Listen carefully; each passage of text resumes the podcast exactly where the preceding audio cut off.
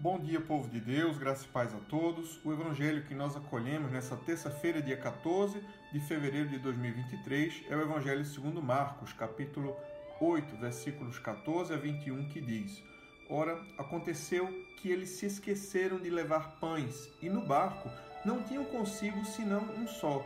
Preveniu-os Jesus, dizendo: Vede, guardai-vos do fermento dos fariseus e do fermento de Herodes. E eles discorriam entre si: É que não temos pão. Jesus, percebendo, lhes perguntou: Por que discorreis sobre o não terdes pão? Ainda não considerastes nem compreendestes? Tendes o coração endurecido, tendo os olhos não vedes, e tendo ouvidos não ouvis? Não vos lembrais de quando parti os cinco pães para os cinco mil, quantos cestos cheios de pedaços recolhestes? Responderam eles: Doze. E de quando parti os sete pães para os quatro mil, quantos cestos cheios de pedaços recolhestes? Responderam: Sete. Ao que lhes disse Jesus: Não compreendeis ainda? o Evangelho do Senhor. Louvado sejas, ó Cristo, que as palavras do Santo Evangelho perdoem nossos pecados e nos conduzam à vida eterna. Querido povo de Deus, na manhã dessa terça-feira, a igreja nos proclama esse Santo Evangelho que nos fala de forma muito solene que devemos ter cuidado com o fermento dos fariseus, o fermento da incredulidade os discípulos haviam esquecido o pão e parece que o mundo tinha acabado por causa disso. E discorriam entre si.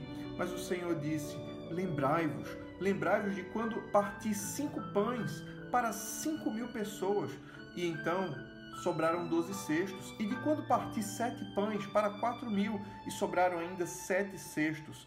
É preciso crer na providência de Deus que o Senhor nos livre do fermento dos fariseus, que é o fermento da incredulidade, é o fermento da falta de fé, é o fermento da dúvida.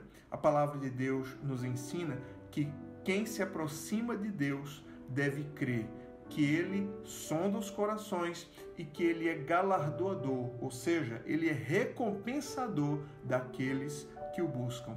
Hoje, peçamos ao Senhor a graça de um coração cheio de fé e que jamais o fermento dos fariseus e de Herodes, que jamais o fermento da incredulidade possa entrar em nossas almas e em nossos corações, mas que em todas as circunstâncias nós possamos crer na providência de Deus. Eu não sei o que você tem passado, eu não sei do que você precisa, mas eu sei de uma coisa: Deus pode e quer lhe abençoar. Tão somente confie na sua providência. É preciso crer. Se creres, verás a glória de Deus. Deus abençoe você, Deus abençoe o seu dia. Em nome do Pai, e do Filho e do Espírito Santo. Amém.